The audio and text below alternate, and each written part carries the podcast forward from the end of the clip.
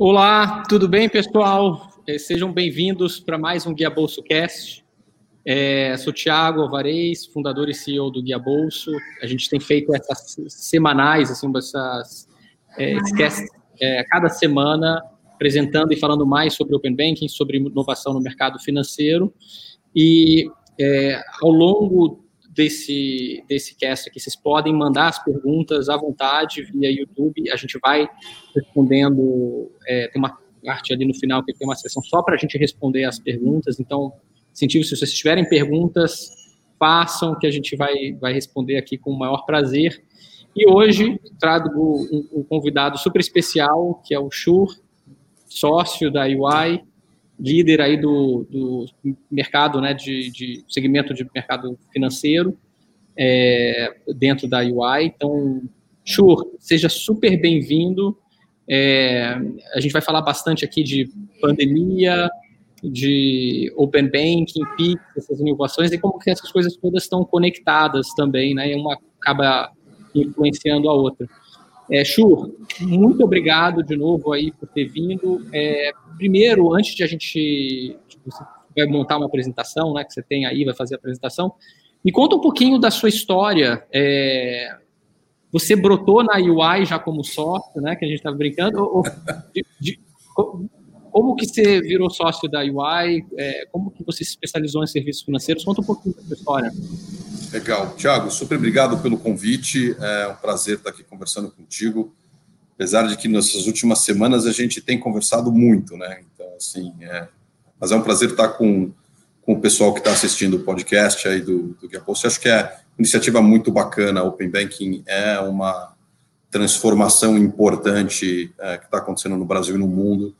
E, e, não é só uma questão de regulação, né? É uma transformação, como a gente vinha falando, do comportamento das pessoas, é, alavancando tecnologia, é um negócio bem, bem diferente. É, quando eu comecei na minha carreira, não existia isso, tá? Eu brinco com os meus filhos, eu comecei minha carreira, o primeiro trabalho que eu fiz de, de relatório, o meu copiar e colar, o meu copy-paste era físico, eu, eu tirava xerox do desenho do livro, recortava, botava no relatório, eu tirava xerox. É, eu comecei em consultoria, eu saí da faculdade e fui logo para consultoria, eu não tinha a menor ideia que eu ia trabalhar em serviços financeiros, é, até uma discussão interessante, eu achava que eu ia ser um cara de indústria, eu é, tinha até uma certa é, distanciamento desse mundo de serviços financeiros, até que eu caí num projeto, esse mundo de consultor, você cai num projeto de serviços financeiros, eu apaixonei é, e, e, esse cliente, algumas, alguns executivos desse cliente foram super importantes, que eles me ensinaram o que era, o que era um banco, que é a importância de banco é, na própria dinâmica econômica. É, é mudou o meu jeito de perceber banco, mudou o meu jeito de perceber crédito. É, eu comecei no, no, no, mundo de banco olhando para operações de crédito e, e, muito do comportamento do consumidor é, quando pega crédito, para que pega crédito, a forma como, como ele trabalha nisso. E isso é, faz bastante tempo. A partir daquela dessa experiência, eu nunca mais saí da indústria bancária. Acabei me, como falei, apaixonando pela indústria, mergulhando, me especializando tanto na academia quanto na minha, na minha trajetória profissional, até que é, há 10 anos atrás eu fui para a UI para montar esse grupo de serviços financeiros, fui uma das pessoas convidadas é, para montar essa, esse grupo de serviços financeiros. A UI tinha essa visão de que serviços financeiros merecia um, um, um grupo de pessoas altamente especializada pela natureza do, dos serviços, pela dinâmica do, do negócio, e a gente fez esse trabalho, e nesses últimos 10 anos, esse é um grupo que tem crescido muito, e, e, é um negócio do qual eu me orgulho muito, ter feito parte dessa, desta construção. E aí, como é que o Open Bank entrou na, na, na minha vida, né? É, há três anos atrás, quando a gente começou a, a, a, a, ter algumas discussões sobre o futuro do setor financeiro, lá por 17, 18, 18 mais do que 17, a gente começou a ter uma discussão do que ia ser o futuro do, do, do mundo financeiro, é, aonde tem aquela frase famosa, né? Banking is necessary, banks é, not, are not. É, a, a, discussão foi assim, cara, não, não dá para pensar que banco vai sumir. a, a, dinâmica, a função bancária permanece, o que, que é este mundo do Open Banking, e tinha acabado de sair a publicação lá do CMA, né, do Competitive Markets Authority, é, dizendo que a Inglaterra ia entrar nesse mundo do Open Banking. Eu, é, aquela história, né, se você lê esse relatório, você pela primeira vez vê é, dezenas de vezes sendo repetido o termo Open Banking, Open Banking, Open Banking, ninguém entendia muito bem o que era isso. E aí eu entrei no grupo da UI que estava fazendo a pesquisa sobre Open Banking nos diversos países. O Brasil ainda nem estava no meio dessa conversa do ponto de vista de regulação. E para competência ou sorte, o estudo ficou pronto no dia ou no mês que o Banco Central lançou a 33455, falando assim: nós vamos entrar no Open Bank. E aí, nessa, é, esse, esse negócio decorre. Então, é, eu acabei tendo uma participação importante de pesquisa, é, e acho que tem um pedaço do trabalho de consultoria que é um pedaço de pesquisa, e eu gosto desse mundo de pesquisa, e aí eu engatei nessa, nessa história do Open Bank. E parte do que eu vou compartilhar aqui com vocês hoje é fruto dessa pesquisa original, e parte é uma revisão que a gente fez é, um ano depois por conta da Covid. Então, a Covid tem um impacto forte para nós, é, e ele já dando spoiler, né, assim, já contando de partida o que, que o Covid faz nesse mundo Open Banking, ele acelerou essa história do Open Banking de uma forma impressionante, porque pessoas que naturalmente não estariam engajando na discussão do Open Banking, via Covid, passam a ter que engajar, porque não tem outra forma de fazer as coisas. É, isso aconteceu no digital como um todo e acontece claramente naquilo que são as finanças digitais. Então, é, essa é um pouco da história. É, é, não sei se cobriu tudo que se queria ver, mas, assim, é, é, tem uma trajetória, tem uma paixão pelo mercado financeiro que faz com que é, olhar para esse mundo do Open Banking virou uma coisa quase que natural. Né?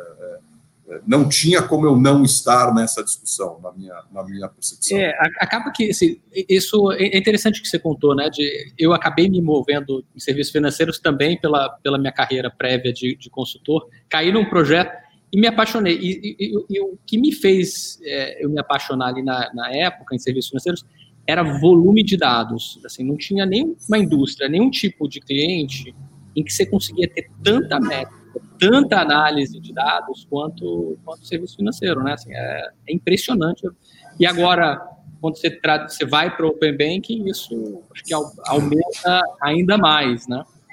Tem, tem, é, puxa, super legal que você colocou isso. Acho que temos, temos, temos esse, esse, essa paixão por dados em comum. É, tem um negócio super interessante, não sei se você viu aquele livro Dataclisma, é, que foi escrito pelo CDO do, do OkCupid que é um site de, de, de, de namoro, né, lá americano. É, acho que ele chama Christian Rudd, o, o, esse cara. Mas o livro chama Dataclisma, e é muito legal porque é, é, um livro super bacana, porque ele fala exatamente sobre isso. Olha, é, não importa qual é a aplicação, o, a transação final, o, que é bacana é poder fazer ciência social e entender comportamento das pessoas baseado em fatos e dados, em vez de fazer isso baseado em pesquisas ou algumas coisas tipo assim, ah, eu acho que, né, é aquela visão de lugar comum. E, e, se você extrapola isso, no mundo dos bancos, você consegue fazer é, ciências, ciências sociais baseado em dados. Porque, no fundo, quando a gente está falando de escoragem de crédito, quando a gente está falando de CRM com oferta de produto, quando a gente está falando é, do trabalho que vocês fazem de agregação de, de diferentes tipos de transações, você está olhando para o comportamento real das pessoas. Né? As pessoas, quando estão interagindo com, na, sua, na sua vida financeira, nos seus gastos, com, com pagamento, é, é, elas, elas são elas, assim, elas podem. É, é, é, é muito interessante, é, realmente muito bacana. Acho que você tem um ponto bem, bem bom eu, eu, falo também assim, e o extrato não mente, né? Então você pode fazer uma pesquisa de opinião, pode fazer um assim, quando você olha o extrato, o é. extrato não mente, é aquilo ali. É, não vamos falar muito mal das pesquisas de opiniões, porque o que eu vou apresentar é baseado em pesquisa aqui, tá? Então elas ainda têm um certo valor, pelo amor de Deus. Mas, é, é mas o extrato não mente. O extrato não mente. É, Coisa mais engraçada é bater o que o cara declara com aquilo que ele fez no extrato dele. É, tem um outro livro que saiu também agora recente, esse é um Data Scientist da Google, que chama Todo Mundo Mente, é, também nesse mesmo espírito do Dataclisma. Assim, para quem gosta de ciências sociais com dados, eu acho que esses dois livros são fundamentais. Legal, a gente vai depois botar o, o link dos, dos, livros aqui, depois da sua apresentação. Chur, é, bastante conteúdo, né? Eu vi a apresentação, tem bastante conteúdo. Vamos, vamos começar, então, é, a sua apresentação, é, eu acho que é, é, bem bacana e tem, tem muito tópico aí para a gente explorar. É, vamos lá. Eu vou compartilhar, minha, vou compartilhar minha tela tá. e aí você vai me falando as coisas, porque aí eu perco a visão isso. É... Vai ficar cego aí só vendo a apresentação. É. Espera aí que eu vou colocar em modo de. E, e para quem estiver assistindo de novo, podem jogando as perguntas, fazendo as perguntas aqui, a gente vai vendo. É, e eu, eu vou fazendo as perguntas à medida que elas vão chegando aqui para o Chu. Legal. Então, é, deixa, deixa eu comentar contigo, é, Thiago, o que, que eu fiz? Né? Eu peguei uma série de pesquisas diferentes, principalmente duas, uma que a gente fez em 19, que é essa pesquisa que eu comentei sobre Open Banking. É, na verdade, ela, ela nasceu em 18, mas a parte Brasil ficou pronta em, em março de 19. E aí eu complementei com um estudo que nós fizemos que tem a ver com o efeito da Covid em, em comportamento é, e principalmente no comportamento financeiro. E aí eu amarrei essas duas é, para tentar é, passar um pouco a visão de que, apesar da gente estar tá falando muito do Open Banking é, numa, numa visão regulatória, né, a grande parte das pessoas está tá olhando isso com um viés bastante regulatório, e a regulação é super importante, é, o que a gente percebe é que tem um lado de engajamento do consumidor que ele precisa existir, né? Ou seja, consumidores altamente engajados é, numa regulação que tem algum tipo de brecha vão encontrar formas de atender às suas necessidades. E por outro lado, é, quando você tem uma regulação muito boa, mas você não consegue criar engajamento do mercado consumidor, essas coisas acabam não pegando, né? Então, é, você precisa manter essa visão equilibrada entre, entre, entre regulação e é, comportamento dos consumidores. E, e, e, aí, como é que os consumidores adotam inovação tecnológica para atender a sua, as suas necessidades é, de forma geral e, no caso do Open Banking, necessidades financeiras. Né? É, a primeira coisa que a gente precisa entender é o momento, é, e esse momento, obviamente, não é só agora, 2021, mas o momento que a gente tem vivido nesses últimos nesses últimos anos. Né? A primeira questão é a questão de ter um regulador que busca uma agenda, e isso não é só Brasil, tá? A agenda regulatória passa a ser uma agenda também de é, prestar atenção no consumidor. Isso, isso é muito bacana, porque é, o regulador, é, principalmente o regulador financeiro, ou é, nasceu, né, aquela discussão que a gente acabou de falar da regulação no mercado inglês, o regulador passa a olhar para a competição, passa a olhar para os consumidores é, estarem mais empoderados, serem donos dos teus dados. Isso, isso, é uma postura nova do regulador. E essa postura nova do regulador, junto com aquilo que a gente tem de tecnologia disponível, a gente nunca teve tanta tecnologia da informação disponível, junto com a ascensão dos, dos nativos digitais no mercado consumidor, então, o termo nativo digital nasce lá em 2001 é, a gente vai pensar nesse pessoal hoje, eles estão com 20 anos, é, são, são consumidores, estão no mercado de trabalho, é, tão, é, é, são responsáveis pela sua própria é, saúde e vida financeira. Quando você junta essas três coisas, você cria um ambiente novo para realizar negócio. E em cima deste pacote todo, a gente percebe a pandemia e começa a olhar, então, como é que isso tudo é impactado pela pela pandemia. E, e como eu, é, já dando um spoiler aqui, é, é, o impacto disso é que é, a pandemia acelera essas questões todas, ela acelera esse mercado digital, ela acelera essa, essa, essa visão do cliente, é, do consumidor, tendo que usar é, essas novas tecnologias dentro desse novo ambiente regulatório. E interessante isso, né, do, dos novos nativos digitais, porque eu, eu acho que muita gente fica com a sensação de que isso fica restrito aos novos nativos digitais, mas assim, o que você vê é depois que tem quase, quase com toda adoção de tecnologia, que você vê que vai tendo uma adoção das, das gerações seguintes também, né? Obviamente, mais diferentes. Eu, eu, sempre, eu sempre brinco que quando eu, eu, eu, no começo ali da minha carreira de trabalho, assinava Gazeta Mercantil, física, levava debaixo do, do, do, braço, lia no escritório, enquanto o pessoal estava online, já lendo os portais e tudo mais, né? É, eu demorei um pouquinho mais para começar a adotar portais de, né, de, de notícias e tudo mais, mas hoje isso é algo muito disseminado. Rede social é a mesma coisa, né? Cada rede social, de uma certa forma, vai surgindo com uma faixa etária menor, né? Você vê o Facebook, começou com, uhum. universitários, depois o Instagram também começou com universitários, o TikTok é, também vai com, com o pessoal mais jovem, mas isso depois vai se propagando. É, o, o, tem, tem modelos muito interessantes que tentam achar é, é, a dinâmica dessa adoção de tecnologia. Né? Um dos, dos mais conhecidos é um chamado o TAUT, é, User Acceptance of Technology, é um modelo acadêmico e, e, que começa a ser usado, e ele fala um negócio bastante interessante, né? Adoção de tecnologia, adoção de qualquer coisa, mas vamos falar tecnologia, ela, ela é uma relação entre hábito e confiança. Então, é, eu experimento alguma coisa, eu confio, eu começo a usar mais, aí eu fico é, usando, e aí eu experimento alguma coisa adicional. Então, essa relação hábito-confiança, ela, ela tem uma disseminação, é, usando aqui até é, o, o, paralelo com o Covid, ela tem uma, uma disseminação viral, né? Ou seja, eu vejo alguém na minha casa, meu filho, usando, e aí eu experimento porque ele me mostra, e aí eu gosto e eu passo a usar também. Então, você tem um ponto, nasce no digital, ou seja, tem que ter um, um vetor zero, né, um paciente zero, mas esse negócio depois acaba espalhando.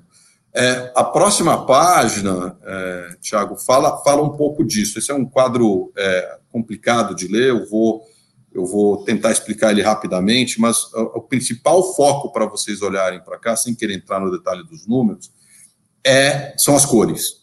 E, e a cor aqui diz o seguinte: tudo que está pintado em vermelho tem uma tendência a experimentar e adotar este, este mundo de tecnologia digital, bancária, open banking.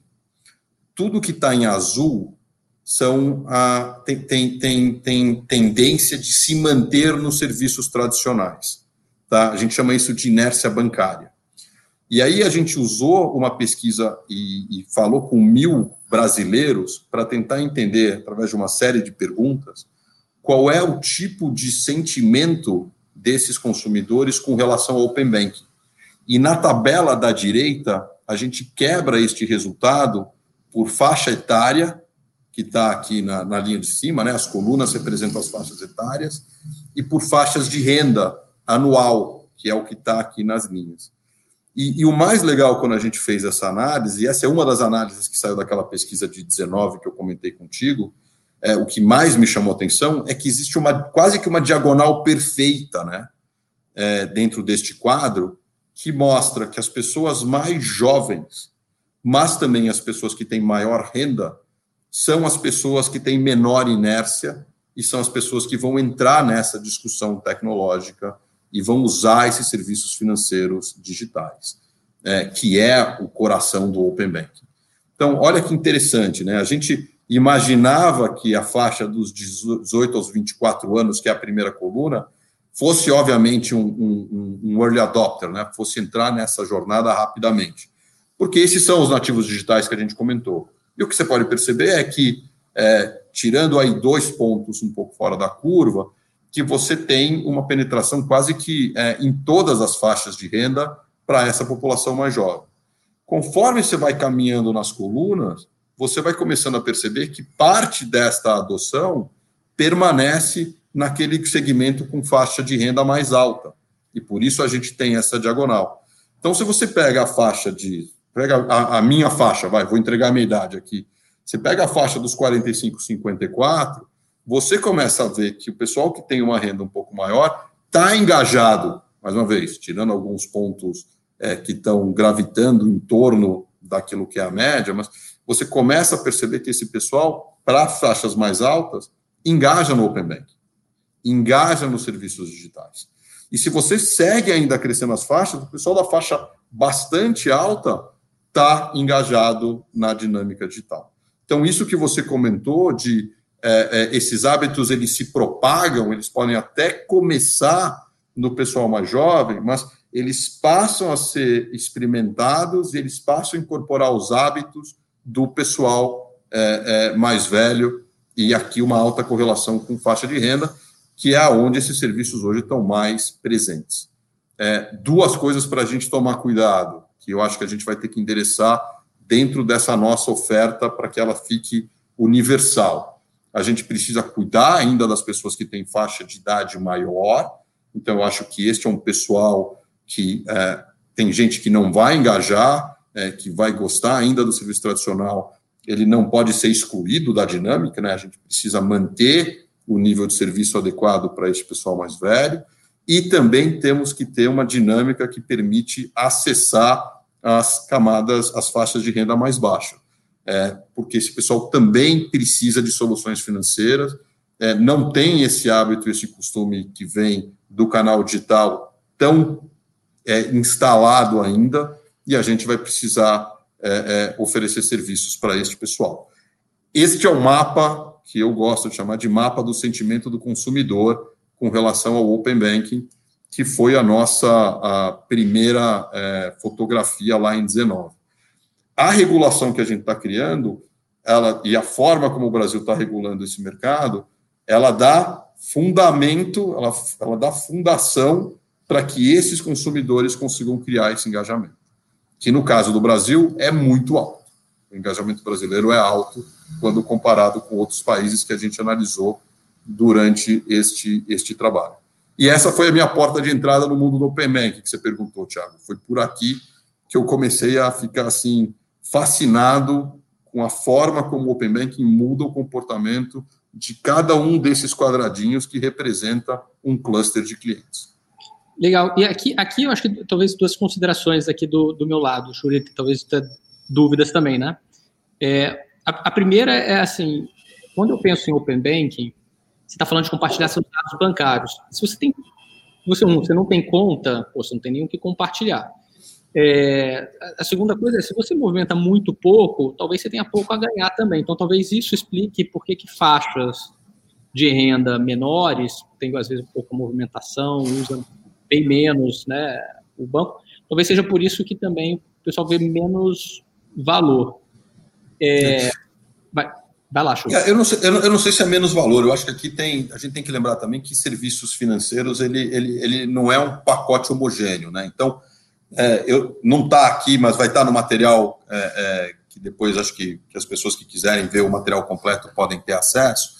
É, uma coisa interessante é que essa matriz de comportamentos ela muda de acordo com o produto que você está olhando. Então, por exemplo, para pagamento, ela é muito mais universalizada. Acho que todo mundo, depois do, do mundo dos cartões de crédito e dos pagamentos online, é, se acostumou a realizar pagamento eletrônico. Então, pagamento tem uma aceitação muito grande.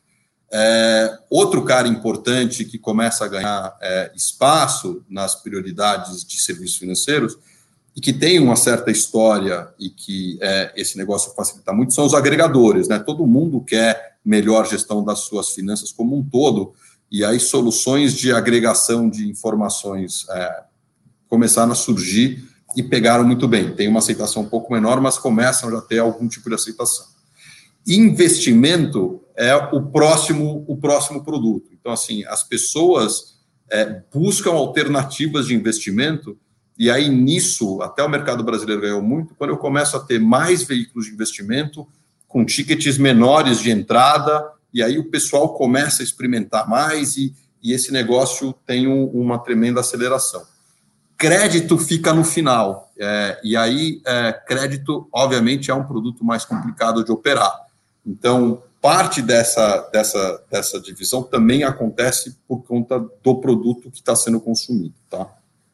Legal. Então, você está falando assim, é, dependendo do valor que é percebido pelo, pelo cliente, ele está mais disposto a, a, sair dessa inércia, no final das contas, bancária. Exatamente, exatamente. Uma, uma, uma informação só é, de uma outra pesquisa, outro número que a gente levantou, é, crédito entre, é, para para pequenos estabelecimentos no período da Covid, por exemplo, grande parte dos donos desses estabelecimentos já começaram a buscar crédito fora das linhas bancárias, através de crédito com fornecedor ou através de crédito é, em plataformas digitais, porque é, eles crédito é um produto que tem muita sensibilidade, né, com relação ao histórico da pessoa, é, aonde eu consigo, quanto custa.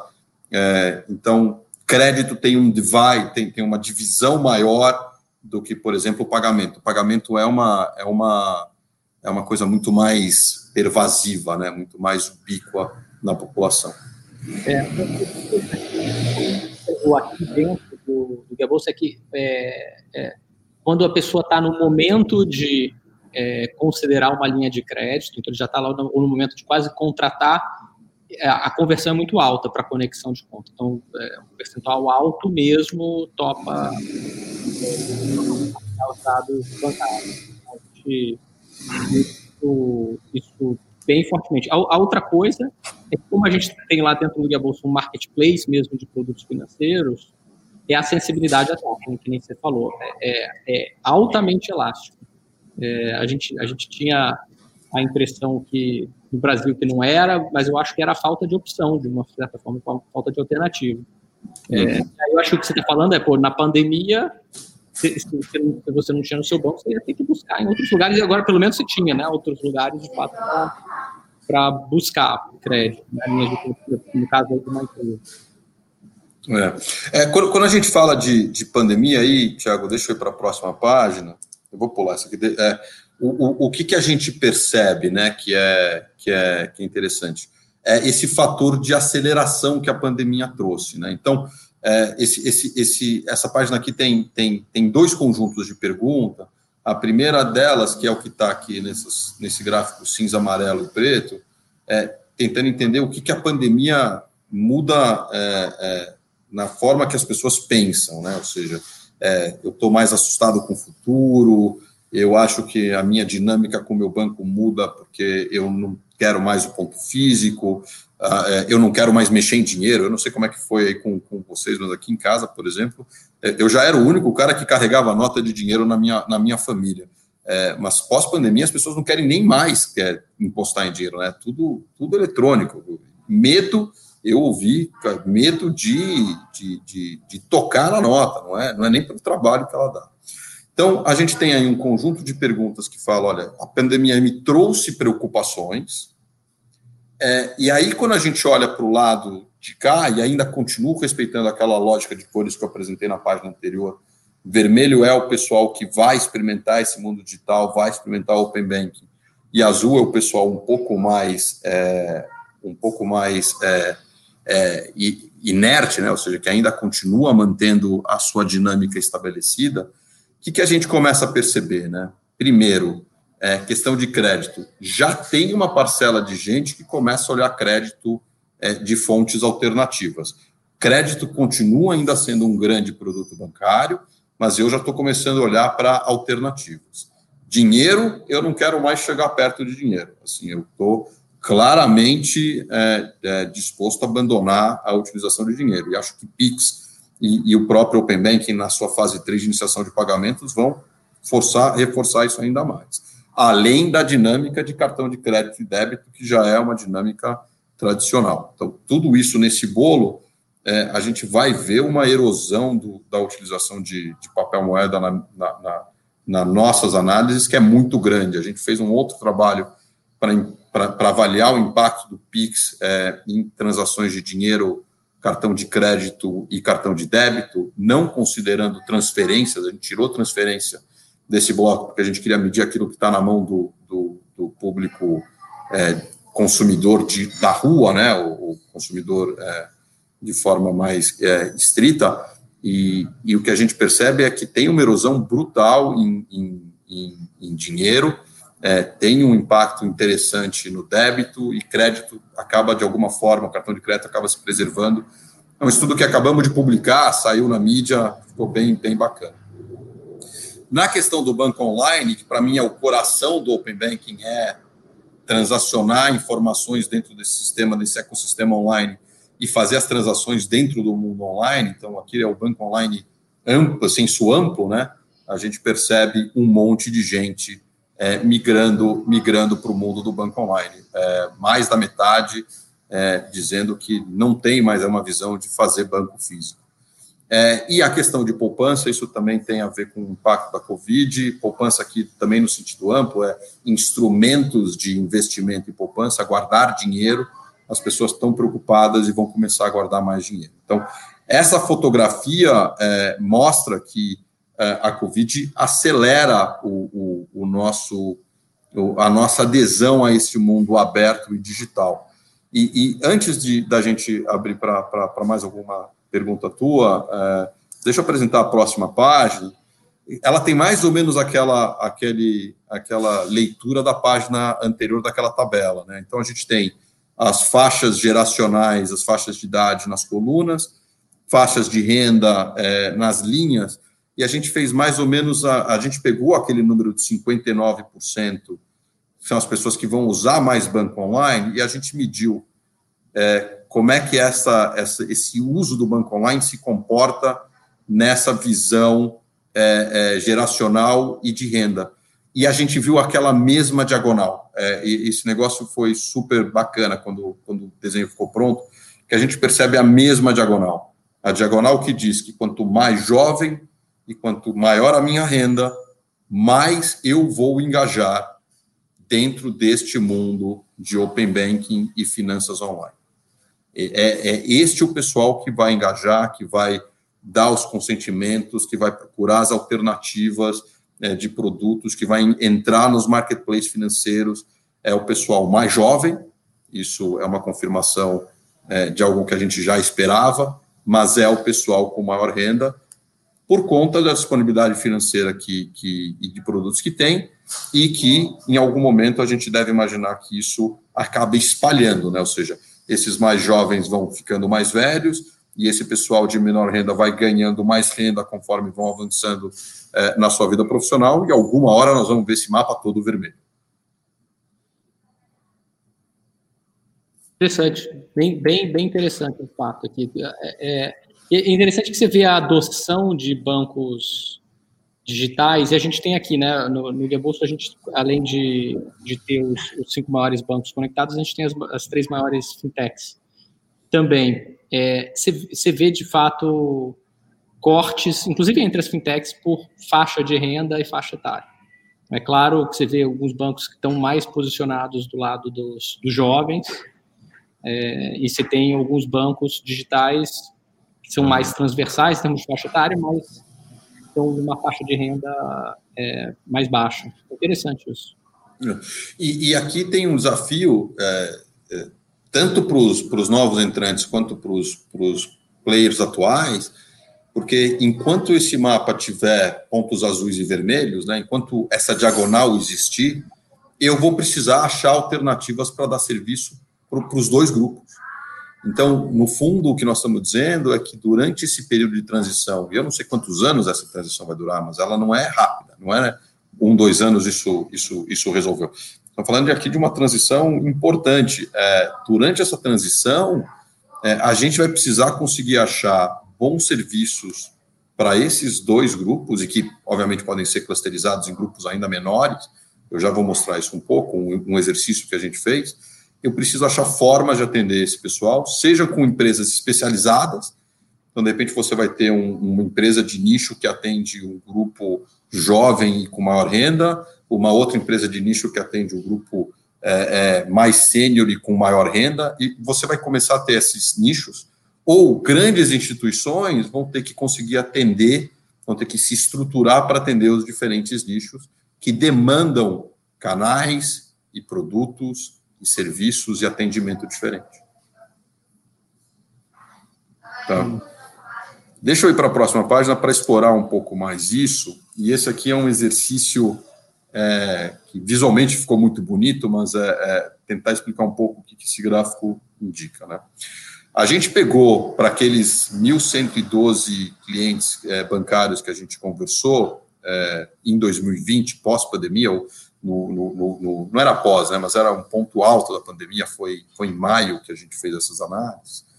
E a gente, usando alguns algoritmos de clusterização, a gente criou é, é, segmentos comportamentais. E aí, o que, que a gente tem? A gente criou um conjunto de segmentos comportamentais de como as pessoas estavam se sentindo no momento em que elas responderam o questionário, que a gente chamou dos perfis comportamentais do agora, mas a gente também pegou, baseado nas respostas que eles foram dando para a gente, um, tentamos achar uma visão de perfis comportamentais para quando a pandemia passar, ou seja, o que, que muda na minha vida quando a pandemia entrar em regime, quando a gente tiver é, aí, obviamente, a gente não tinha a visão de uma segunda onda nesse momento, mas é, em algum momento a gente volta a uma vida em regime, né? Espero que rápido, até por conta das vacinações e tudo. E, e, e aí continua obedecendo aquela regrinha de cores que eu comentei. Quem está em vermelho nessas linhas que estão aqui, menos dinheiro físico, mais banco online, maior poupança, são aquelas pessoas que estão se engajando muito fortemente nesse mundo do open banking. Quem está em azul são pessoas que têm maior inércia e devem continuar carregando o, o seu modo tradicional de trabalhar finanças e trabalhar banking. E o que a gente percebe é que a gente tem grupos diferentes, com comportamentos diferentes, e aí o nosso pessoal acabou dando é, um, um, um, rótulo para cada um desses grupos, né? Esse estudo é um estudo que foi publicado globalmente. Então a gente tem é, aquilo que a gente é, é percebe dos grupos agora e a forma como eles migram. Então, só para dar um exemplo, se eu pegar o pessoal que está muito preocupado com a pandemia, que é o que a gente chamou de hibernate and spend, no mundo online, ele é, esse é o grupo que está usando menos dinheiro físico, está usando bastante mais banco online e está preocupado com poupança. Grande parte desse grupo, quando acabar a pandemia, deve virar o que a gente chama do back with a bang. Então, é o grupo de pessoas que vai voltar é, à ativa, mantendo o consumo digital e vai reforçar ainda mais a sua interação dentro desses canais digitais. Então, você pode perceber que eles estão vermelhos no agora, e viram vermelhos depois. É, é um número alto no Brasil, nós somos 28% na, na, na amostra brasileira que pertencem a esse grupo, ante 24% daquilo que era a amostra global, e a gente permanece com 22% do nosso grupo neste, desse, nesse, nesse, nessa categoria quando a gente falar do perfil comportamental do futuro. Vamos pegar alguém que está no, no, no, espaço exatamente contrário, que é o pessoal que não mudou os hábitos com a pandemia, continuou fazendo a mesma coisa, continuou usando dinheiro físico, é, não teve um engajamento acima da média naquilo que é banco online, é, não teve uma mudança significativa do seu perfil de, de poupança, este pessoal acaba, e que é pequeno aqui no Brasil, né, ou seja, nós falamos de 7% da população no Brasil com essa característica, versus 18% daquilo que a gente mediu na pesquisa total. Quando a gente olha para migração de comportamentos, um pedaço desse pessoal vai virar o que a gente chamou de cautionally extravagante, que é o pessoal que vai estar tá pagando o prêmio e vai voltar é, para o mercado, para um mercado de consumo. É, um conjunto vai virar aquilo que a gente chamou de back to normal, que é tentar voltar para os hábitos anteriores da pandemia.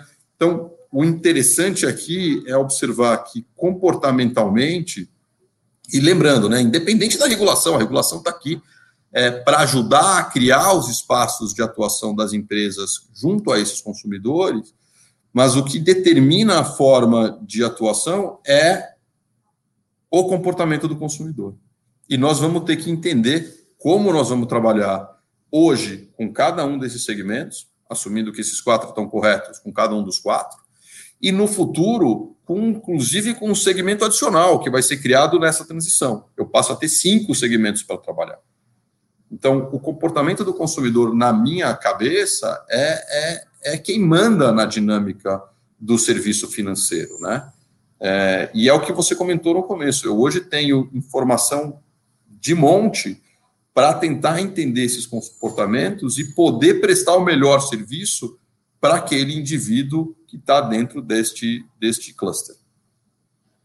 Faz é, sentido isso para você, Thiago? Como é que. Faz total sentido. Isso, esse, é um, é, esse é um ótimo tema, inclusive, de novo, para o Open Banking, né? Porque uma vez que você está tendo mais adoção de novas plataformas, significa que bancárias, né?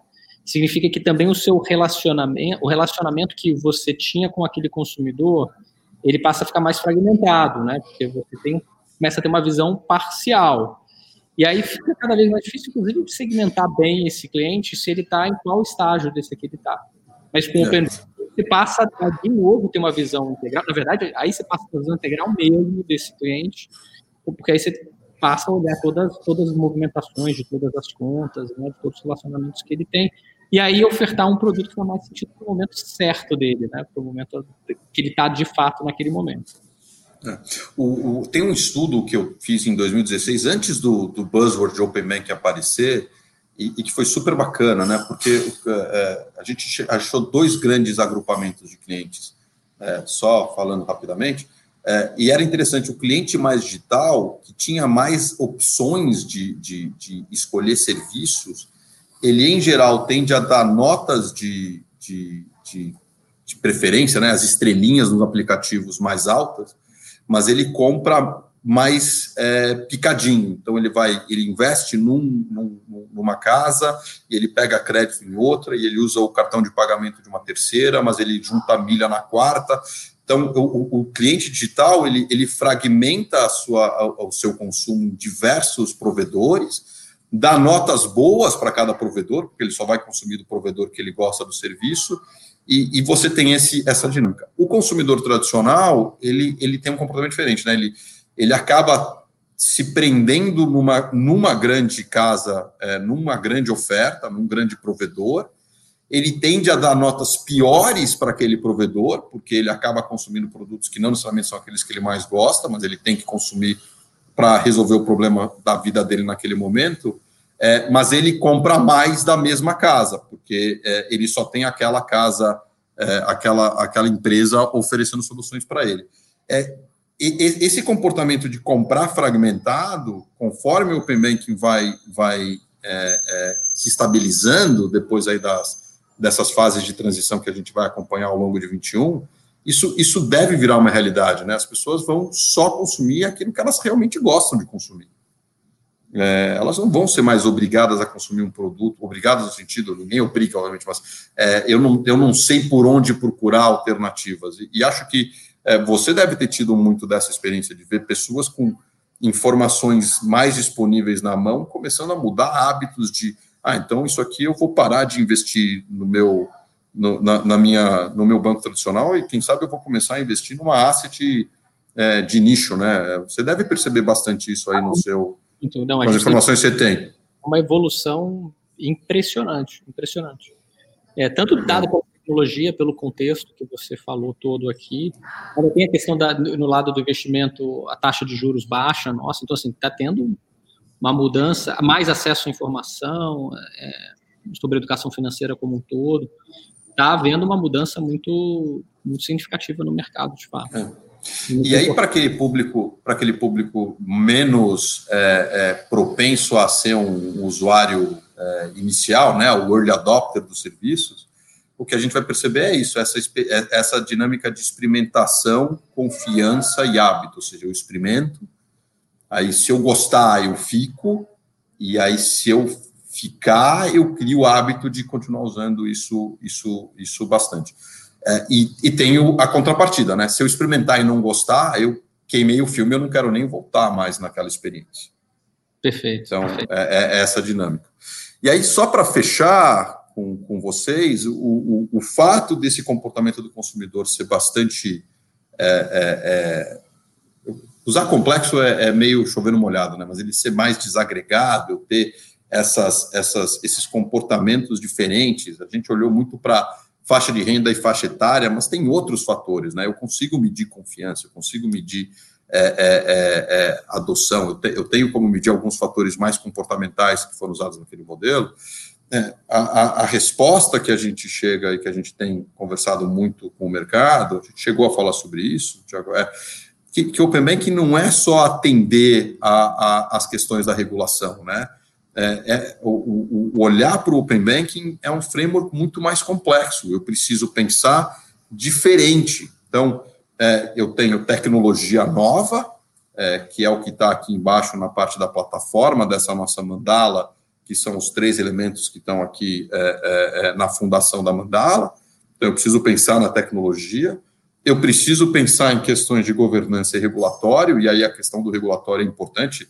Obviamente, nós não podemos não cumprir a regulação, mas existe todo um conjunto de, de, de capacidades que a gente vai precisar trazer para jogar esse jogo, que tem a ver com uma discussão de buscar novo negócio, de entender melhor o cliente, de trabalhar melhores parceiros, de, de amarrar melhor as organizações, ou seja, as organizações são complexas. É, não adianta eu ficar pensando em fábrica de produto, porque no fundo o Open Banking ele quer atender uma jornada, e essa jornada pode ter aí, é, empacotar diferentes produtos de uma vez só, né? Ou seja, é, eu sempre brinco, uma vez eu fui comprar um, um carro, eu peguei um empréstimo, é, mas é, é, uma das compras mais importantes que eu estou fazendo na minha, na, na, na minha vida financeira, pô, eu sou muito propenso já a comprar um seguro junto, né? Então, a minha jornada não é pegar o empréstimo e depois pegar o seguro, é, é me dar um carro que está protegido e que eu preservo o meu patrimônio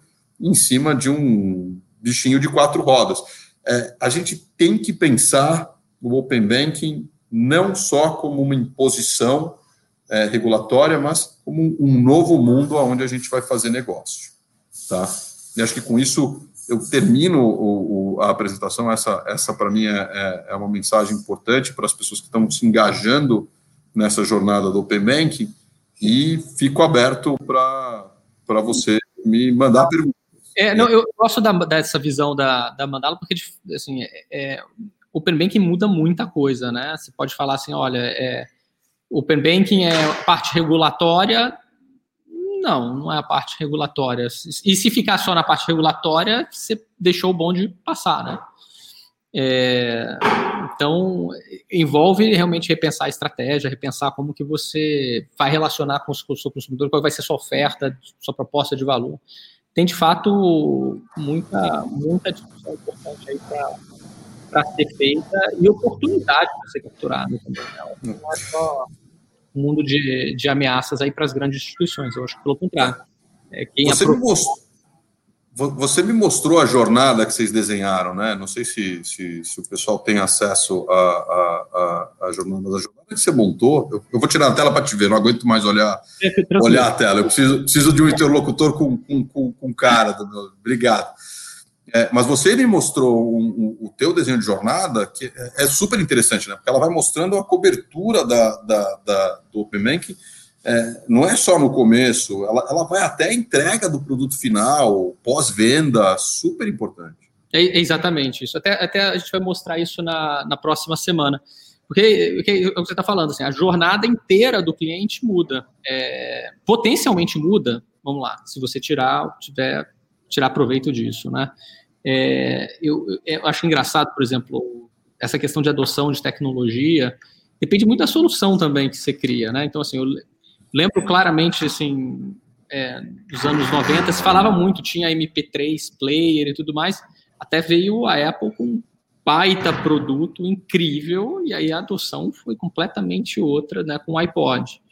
É, uhum. então, você ter aqui é, soluções muito boas, usando o Open Banking de ponta a ponta na jornada, eu acho que faz com que a adoção toda e, e para aquela instituição é, seja algo, algo transformador.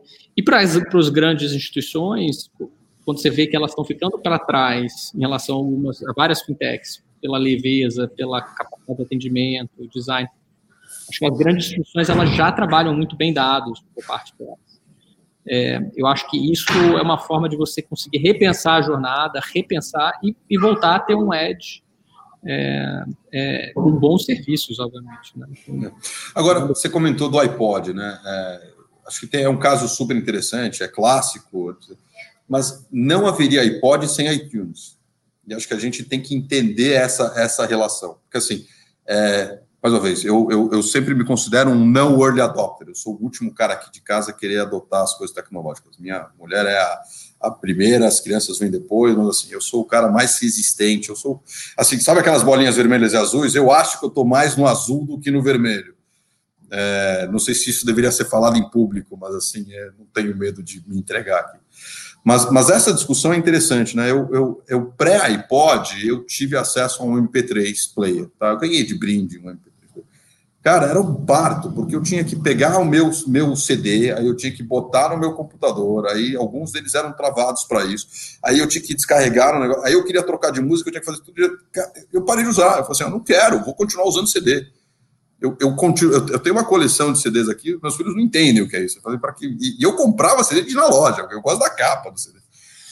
É, depois de algum tempo, é, via modelo iTunes ou via é, é, é outras empresas que hoje estão aqui é, provendo música, streaming e os canais digitais, eu não ouço mais meus CDs, porque a música está lá, o, acerto, o modelo de negócio que me traz a música mudou radicalmente. Então, o, o aparelho foi um negócio importante, mas é o ecossistema em volta do aparelho que foi é isso aí. Assim, brutal. É isso aí. Não, não existe iPod, não existe iPhone sem, sem, sem, sem Apple Store, sem iTunes, não sei como chama mais hoje em dia. Assim, é, você precisa das duas pontas, né? Você precisa. É, é aquilo que a gente chama de mercado de plataforma, que é outra coisa que nasceu, a teoria nasceu nos, há, algum tempo atrás para explicar a dinâmica de pagamento, mas hoje a gente percebe uh, isso, isso é, viralizou e, e, todo mundo hoje busca, busca o mercado de plataforma, porque é, é a plataforma que agrega valor. É isso aí. E, e conversa muito de novo com a, com a, jornada, porque se você pensar na sua jornada, tinha uma parte inicial que te travava o uso, que era como que você tem acesso a, e bota as músicas dentro daquele aparelho lá. É. É, isso aqui é uma plataforma geralmente te dá conta de, de várias jornadas também. Então, é, é essas conversas acabam juntando. É, eu, eu, eu vou só falar aqui para o pessoal que, que, vocês podem ter acesso aqui à apresentação do Shure, é só mandar um e-mail aqui. Está aqui, eu acho que está tá na descrição do vídeo também. E a gente colocou na descrição do vídeo lá no chat também tem é, as indicações dos livros que o Shure deu aqui é, para gente. Estão chegando várias perguntas. É, eu, vou, eu vou passar aqui para a primeira pergunta que a gente recebeu dos, na, na, quando as pessoas foram se inscrever, é, que é as mudanças no setor financeiro serão muito perceptíveis para o usuário final? É, né? eu, eu acho que vão ter, de novo, não existe um usuário final. Tá? Acho que, que a grande questão aqui é, é como é que cada um dos, dos, dos agrupamentos de usuários finais vão perceber as mudanças do setor financeiro. Então, vamos pegar exemplos, né? Vamos pegar meu filho. É, desculpa usar os exemplos de casa, eles já estão até acostumados. Eu preciso pedir uma autorização depois de uso de imagem e, e voz, né, para eles. Quer dizer assim, ó, eu posso usá-los como exemplo. Pega meu filho. Meu filho acabou de abrir uma conta bancária, é, uma conta de pagamento. É, e, e, meu filho, minha filha, e outro dia, por conta de uma coisa que a gente estava fazendo, eu precisei dar cheque, precisei escrever cheque. A última vez que eu tinha dado um cheque foi em 2015, eu precisei usar cheque. Eu, eu briguei com o cara do outro lado, falei assim, cara, pelo amor de Deus, me deixa fazer de outro jeito, mas precisei usar cheque. Meus filhos não sabiam o que era o talão de cheque. Não é que assim, ah, eu sei e não gosto, é assim, eu não sei. Eu nunca vi um talão de cheque na minha vida. Pai, você vai ter que escrever 10 cheques, assim, e tem que ficar escrevendo tudo e botar nominal. É, assim, então, para o usuário, para o nativo digital, é, ele não vai perceber a mudança no setor financeiro, porque ele já nasceu com o setor financeiro mudado.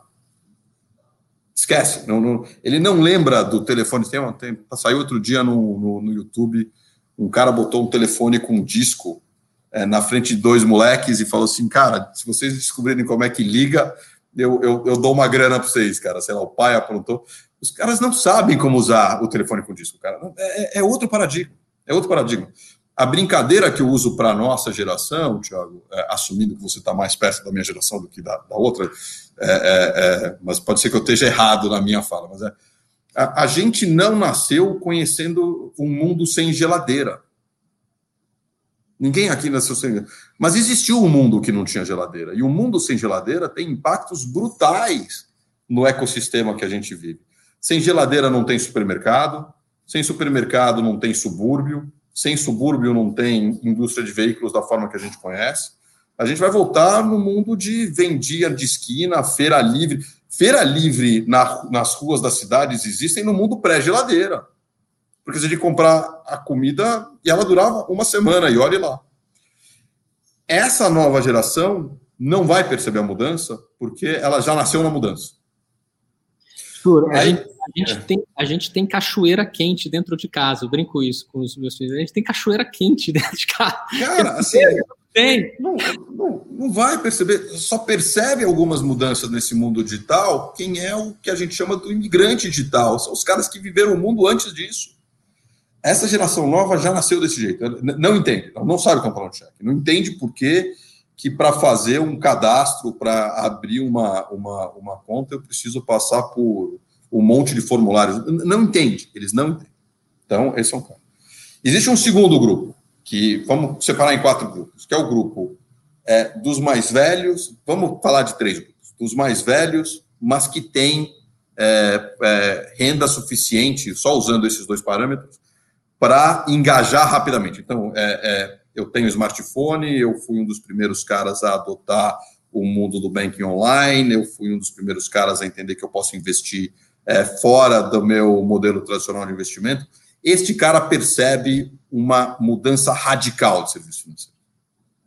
E aí, esse é um cara complicado de atender, porque esse é um cara que, enquanto ele quer ter tudo digital, tudo rápido, tudo funcionando bem, a hora que dá problema, ele é o cara que não vai querer falar com o chat. Cara, eu não tô aqui para ficar falando com o robozinho, né, cara?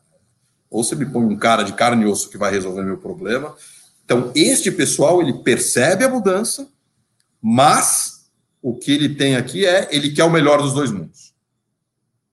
E aí nós temos um grupo que é o pessoal mais velho e de baixa renda, que tem menos ofertas dentro do ecossistema atual, e esse cara está percebendo as coisas mais devagar. E, então, a velocidade dessas percepções, elas não mudam na oferta, elas mudam na demanda. A forma como cada um desses três grupos, eu falei, mas a gente pode quebrar isso em mais grupos, é, percebem essas, essas questões. Interessante. Dá tempo para uma... Ah. Eu, acho que isso acaba sendo um desafio para as grandes instituições que têm agências e tudo mais, porque elas têm esse, elas atendem todos os segmentos e tudo mais, e é difícil deixar de atender um segmento, né? Então, mas mais ou menos, né? Porque você pega. É, esse, esse pessoal é um pessoal rentável, esse pessoal é um pessoal que, se você desenha um bom produto para eles, eles têm uma rentabilidade adequada. É, eles são um nicho pouco explorado. Então, assim, você pegar. Eu acho que vai existir uma, um, um conjunto de startups entrando e de empresas oferecendo produtos específicos, plano de saúde específico para esse grupo. É, já tem até é, produto de crédito específico para esse grupo, é, produto de investimento específico para esse grupo. O investimento que esse grupo quer consumir é muito diferente do investimento que, o, que a molecada quer consumir, porque os horizontes de investimento são diferentes. O, o que fazer com o dinheiro é diferente, o, patrimônio. Então, né, eu acho que a gente tem uma, um desafio aqui dos grandes que tem que atender todo mundo, mas tem um desafio dos pequenos que é conseguirem direcionar atendimentos para aquilo que é a inovação disruptiva, né? Ou seja, é, como é que eu faço o, o Shure entrar no Via Bolso? Eu acho que esse é um desafio maior do que fazer o, o, o meu filho entrar no Via Bolso. Para ele é, é, natural entrar numa solução como a tua. Para mim, não. Para mim, é uma solução. Ih, você vai fazer como? É, é, eu acho que tem um nicho aí, por exemplo, pegando o teu caso como exemplo aqui, mas é, que a gente pode começar a tentar explorar naqueles azuis que não estão tendo as necessidades endereçadas. Legal, bacana. Indo para a próxima pergunta, Ishura, eu acho que dado o tempo aqui, talvez seja, seja a última. Vamos, vamos, vamos ver. Uhum. É, para instituições financeiras de menor. Aqui, indo bem para o Open Banking mesmo, a pergunta que a pessoa fez. Uhum. Fez aqui. Para instituições financeiras de menor porte, com participação opcional nas fases 1 e 2 do Open Banking. Vem a participação antecipada já na fase 1 como um risco ou oportunidade? É, eu vejo como oportunidade. Indo direto para a resposta, eu vejo como oportunidade. E agora deixa eu descer um pouco rapidinho para dizer por quê, né? Eu acho que a construção do nosso modelo de Open Banking, principalmente quando comparado com os países, cara, tá super legal. Assim, acho que teve uma lição de casa brutal feita pelo regulador. Acho que teve participação importante tanto das empresas que são as que estão entrando no sistema, quanto daqueles que são os, os, os participantes tradicionais. E acho que a gente desenhou um, um, um, um arcabouço regulatório com regulação e autorregulação e consentimento e, e, e, e, reciprocidade. É, esse desenho todo ele foi feito de um jeito é, muito bacana. Acho que a gente teve a chance de aprender com coisas que estavam acontecendo e inovar em coisas. O Brasil, para mim, é, eu tenho, tenho dito isso em outros fóruns internacionais, é uma referência nessa construção. Acho que a nossa construção ficou muito bacana. E essa construção muito bacana te dá é, funda, fundação, eu já usei esse termo antes, para eu, como participante desse ecossistema, como ator desse ecossistema, engajar antes e alavancar negócio nesse engajamento. Então, assim, é, vamos pegar uma instituição menor e que tem provavelmente mais a ganhar como receptora de dados até do que como doadora, que é um pouco daquele grupo que a gente vem conversando muito.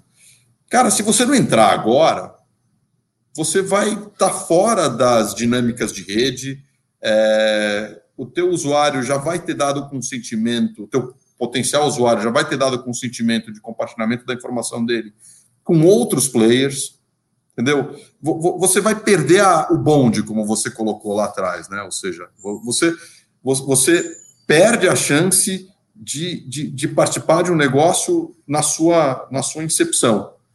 É, e aí, como grande parte desse sistema é baseado nas economias de plataforma e economias de rede, desconstruir redes é um custo boçal comparado, é brutal quando comparado com construir redes.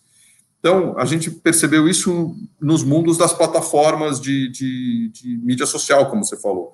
Cara, depois que a rede está construída, você não vai conseguir lançar a segunda e a terceira e a quarta rede. Elas, elas são é, o, o, decrescimento de adoção dessas outras redes é muito grande. Você vai ter que trabalhar nichos muito específicos.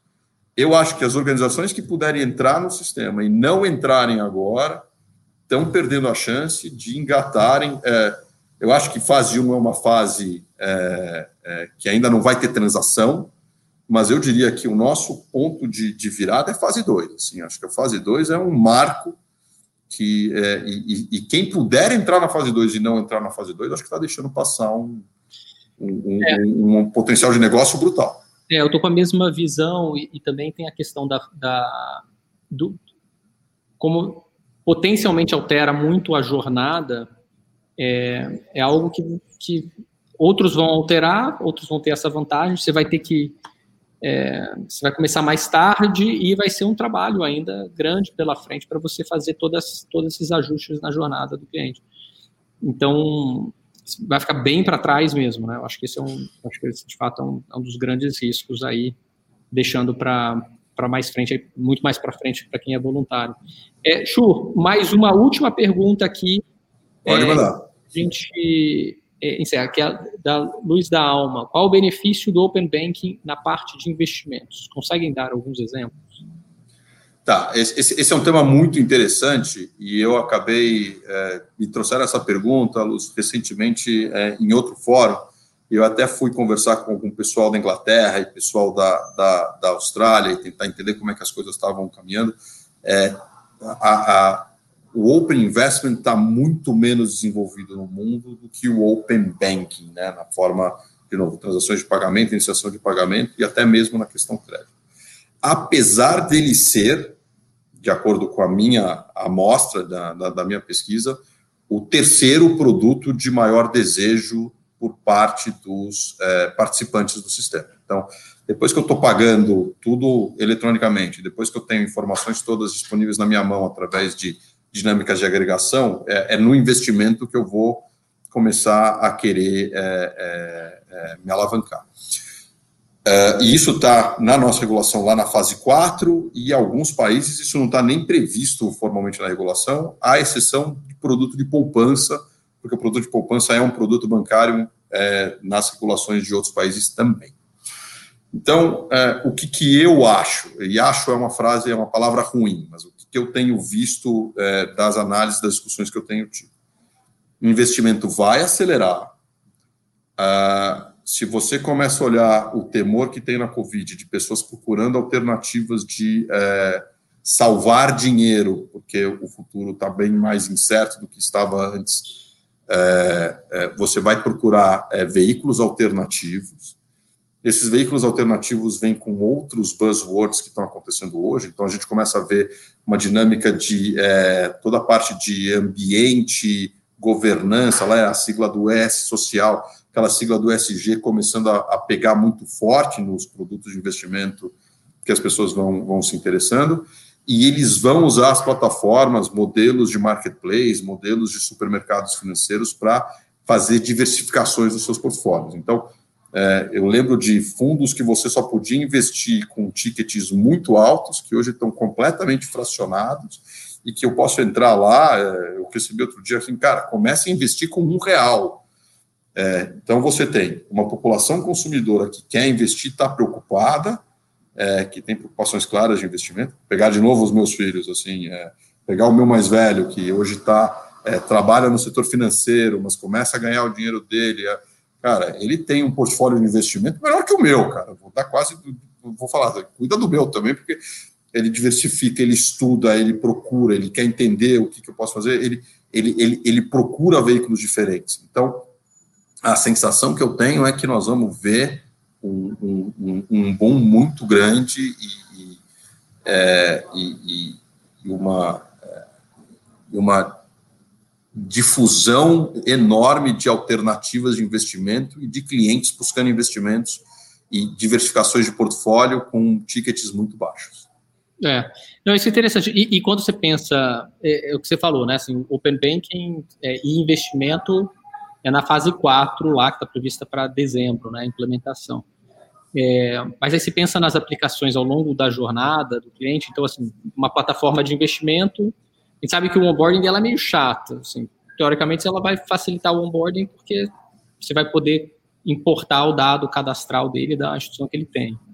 Depois a gente sabe que fazer a TED lá para você fazer a transferência também é chato. Você vai poder falar para essa plataforma, por causa da fase 3 da iniciação de pagamento, para ela já investir para você e até investimento automático ela pode fazer depois, né? Assim, o famoso raspa-contas que, que, existe no mercado, só que é um banco faz é aquele investimento automático, né? Então, você tem a conta naquele banco, ele investe automaticamente o saldo para você. Só que é o, é o, seu banco investindo o dinheiro para você.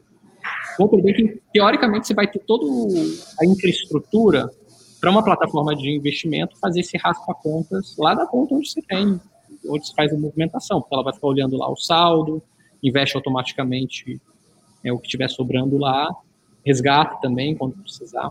Então, é. eu acho que nesse mundo de investimentos tem muita coisa para ser impactada. O advisor é automático também.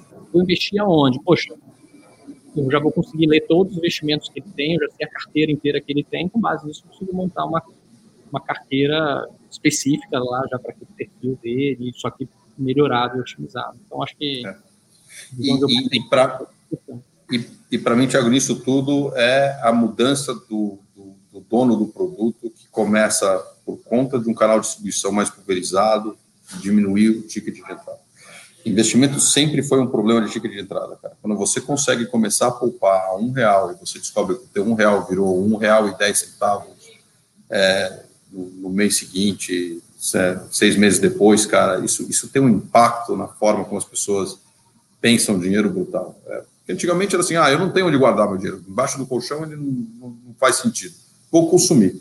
Agora, quando eu começo a olhar para tickets menores, e assim, de novo, são quatro, quatro crianças, é sacanagem chamar eles aqui, porque são todos eles grandes, como eu já coloquei, mas são quatro aqui em casa, eles discutem investimento entre eles, cara, é um negócio impressionante. É, é uma conversa que eu não tinha na idade deles com é, os meus pais. É, é, é, outra forma de encarar finanças e investimento é um elemento central para viabilizar planos de futuro, para entender o que, que eu faço com, com, com, o que veio e com tickets pequenos. É, antigamente eu tinha que botar alguns zeros né, para conseguir entrar num fundo bacana. Hoje em dia é, não tem zero mais, cara. Estou te falando, você viu a oferta, comece a investir a um real. É um negócio que eu não imaginava enxergar. É, quando eu entrei na minha carreira bancária lá Isso. atrás, que Isso. a gente conversou. é talvez efeito da, de maior competição aí também, né? Bem, Shur, super obrigado, viu, é, pela, pela aula aí que, que você deu, pela, pela pesquisa que você, você mesmo tinha falado antes, né, que você adora pesquisa e tudo mais, assim, pesquisa muito bacana que vocês mostraram já com dando, dando claros indícios de quais são os segmentos de, de consumidores que devem adotar mais e onde que as instituições podem focar. Eu acho que esses são insights valiosíssimos. É, eu vou super agradecer de novo aí a seu, sua oportunidade de ficar aqui com a gente. É, e, e, falar com o pessoal que tá, esse vídeo vai ficar disponível no YouTube é, e, e, no Spotify. Então, podem compartilhar, podem dar like lá à vontade, é, que vai ficar perene lá. Chur, super obrigado mais uma vez aí pela participação. Tiago, obrigado você pelo convite. Sempre um prazer conversar contigo. Espero que o pessoal tenha gostado mesmo. E, cara, à disposição. Esse é um assunto apaixonante. Muito bem. Abraço, pessoal. Muito obrigado. Obrigado a todos. Obrigado, pessoal. Tchau.